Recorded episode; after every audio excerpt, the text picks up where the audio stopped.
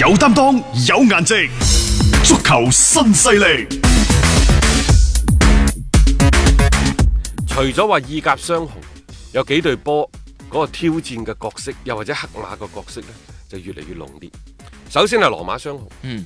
羅馬同埋拉素而家一個位居聯賽第四，一個位居第三。嗯，誒、羅馬嘅情況呢，即係而家睇嚟佢哋四二三一嘅情況轉換得唔錯。嗯，咁再加上呢，即係原先薩克達嗰、個嗰個教練過咗嚟之後呢，又好似整體嘅效果，嗯，幾好。方石卡佢哋嗰個教練而家係嚇，啊咁即係即係其實執隊波執得唔錯嘅，誒、加上個陣容裏邊亦都有一啲唔錯嘅年輕嘅球員咧，新尼奧路嗰啲其實狀態幾好嘅嚇，拉素呢度呢，就打個音樂俾你，啊十六場十七個波。佢又又係犀利嘅佢， 其實拉素唔經唔覺，原來有一波八連勝。啊係啊係啊，即係呢個亦都係佢誒好耐啊都未試過啦。 關鍵係聯賽超級杯雙殺咗人達斯，嗯即係隻心都紅晒。老實講同埋喂難聽講句，人哋而家係有個錦標喺手嘅噃，係咯拉數 除咗呢兩隊波之外呢 啊，就仲有一隊 你估唔到，亦都無可揣測嘅亞特蘭大。神經刀。神經刀呢隊波，你話佢黑馬就得， 但係佢如果曳起上嚟嗰時，佢咩波夠咁你輸冇理人哋歐冠，起碼殺入咗淘汰賽。啊佢可能再進一步都唔出奇啊！係啊，呢啲波啊佢聯賽呢度呢，一係大炒對手，係一係俾對手大炒，咩波都敢贏，邊隊波都敢輸。 冇腳影足嘅，啊但係就入波數字都幾有保證。但係呢隊波呢，始終即係深度有限啊，板凳嘅深度有限冇錯，啊，所以呢個亦都係造成佢哋嗰個誒、呃、聯賽嘅戰績起伏不起定伏咯不。定嘅最大嘅即原係因。賽事一多，佢哋就應付唔嚟。係啊，如果再雙線作戰，即係老實講，佢贏邊個都正常，輸邊個正常。呢係個係祖雲達誒呢個啊係亞特蘭大亞特蘭嘅特點。嗯然之後仲有一隊你睇唔透嘅呢，就係拿波利，因為呢隊波係俾內亂係搞死嘅啫。係啊，而家加度數上嚟，誒、當然佢喺歇冬之前嗰一場係絕殺贏咗波所嘅，以我就話佢最終殺翻入去前四嘅歐戰嗰度，唔出奇㗎。佢有咁嘅能力嘅，本身隊波但係自此佢再沉淪落去，亦都係一定概率嘅事件 嚟嘅。呢呢隊波好難講，即係佢哋關鍵係你睇唔睇到阿八，你睇唔睇到八爺執教呢隊波嘅啫。係啊，啊我就唔明白點解係都要喺呢個時候將安察洛提趕走，可能已經喺球隊嘅內部嗰啲矛盾啊，已經去到不得不以犧牲某部分嘅利益、啊嗯作為一個緩衝以及平衡。所以安察洛提呢，係作為不幸的一個犧牲品咯，犧牲品。咁、嗯然之後換咗個八爺落嚟，唔係話八爺加度數嘅能力比安察洛提好幾多，嗯可能佢上到嚟係一個平衡各方利益嘅最好嘅人選。啊我始終都係即係呢個睇同法埋嘅啫。佢好興打雞血咯， 即係呢樣嘢可能就短時間裏邊作為強心針啊都好嘅。打到個心口砰砰聲。啊 仲有一隊波，係呢隊如果講黑馬呢，佢黑馬嘅成績係最最勁嘅，係啊就係卡利亞利，嗯因為卡利亞利之前呢，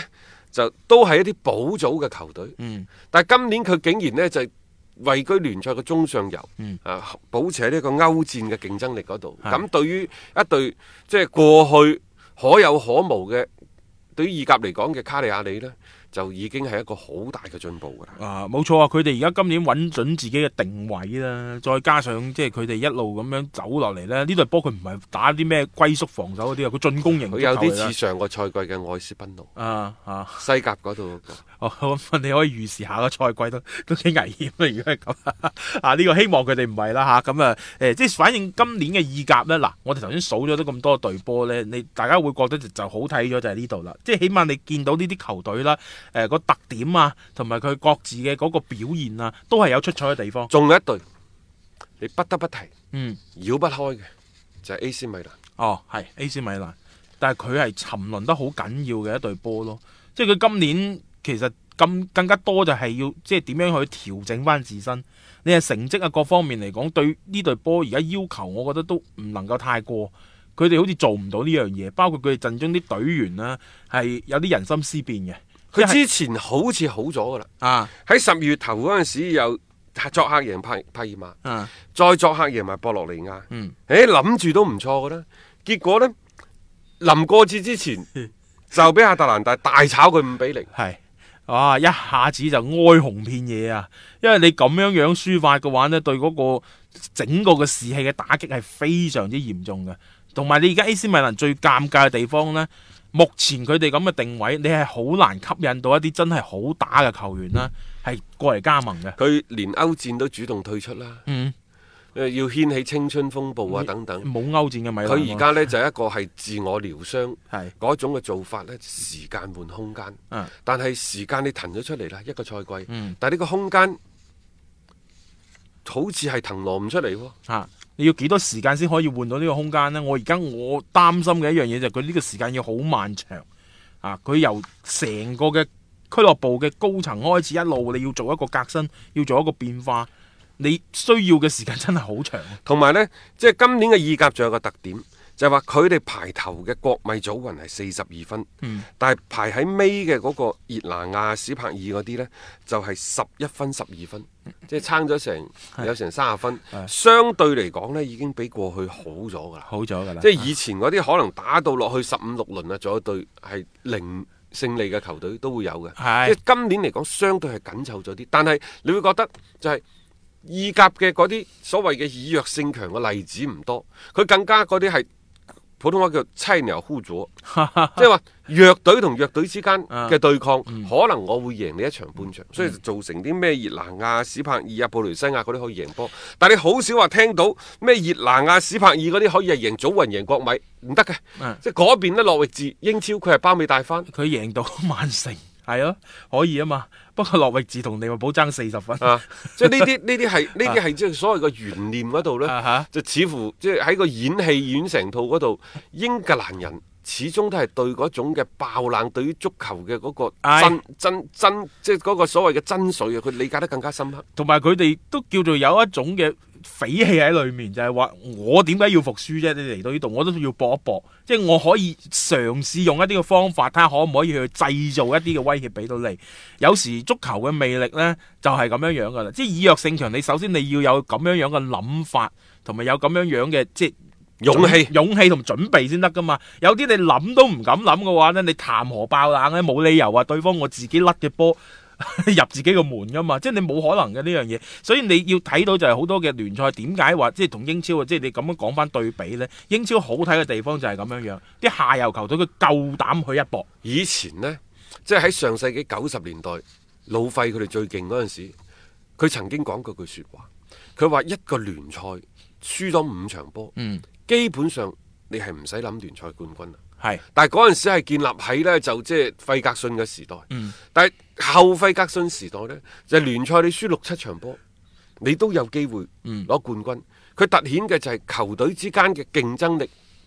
比過去強咗好多，嗯實力比過去接嗰個近差距啊就更加接近。嗯但係而家呢，又翻翻到去一個相對極致嘅階段，最衰就係上個賽季嘅曼城開始，嗯啊拉啊前個賽季應該前嗰個講賽季咧從一一百分係到九咯，啊八分，係啊。到而家利物浦再衝擊一百分。我睇都得啊！ 如果咁樣啊，係啊即係咁嘅走勢落去啊，一百分不在話下。啊！咁好好恐怖啊。但係佢保持嘅懸念就係、嗱，利物浦我大膽啲講句，佢未必會衰喺啲英超前六球隊身上，嗯，但係佢分分鐘唔知衰喺邊一隊。 係嗰啲下游球隊，即係人哋肯上嚟噬呢一前啖幾個賽季曼城最勁嗰陣時，邊個上嚟去挑戰佢哋啊？李斯特城、水晶宮水晶宮、嗯啊等等。好今個賽季又到諾域治。啊，上賽季亦都有狼隊嗰啲啊啦，即係你會覺得就係嗰一啲嘅球隊，佢會去造成一啲嘅即係叫阻礙係對於呢啲強隊。所以意甲想好睇呢，我仲係覺得即係一啲驚天嘅大大冷啊，最好啊爆多三兩但係個，嗰嗰班球隊好似咁冇樣呢就種熱鬧底氣好多啊。係啊，我都想係啊，但係你頭先講緊咩熱拿亞、 史柏爾嗰啲，唔好意思啊，佢哋真係好欠奉呢種能力喺場面上面係被碾壓嘅存在啊嚇，呢、個就係意甲裏邊都比較無奈嘅一個點啊。足球新勢力提示你，想了解更多賽事推介分析，請添加關注北單體育微信公眾號。北單體育公眾號無需註冊，一鍵辦理，及時了解各位專家老師嘅賽前臨場信息發布。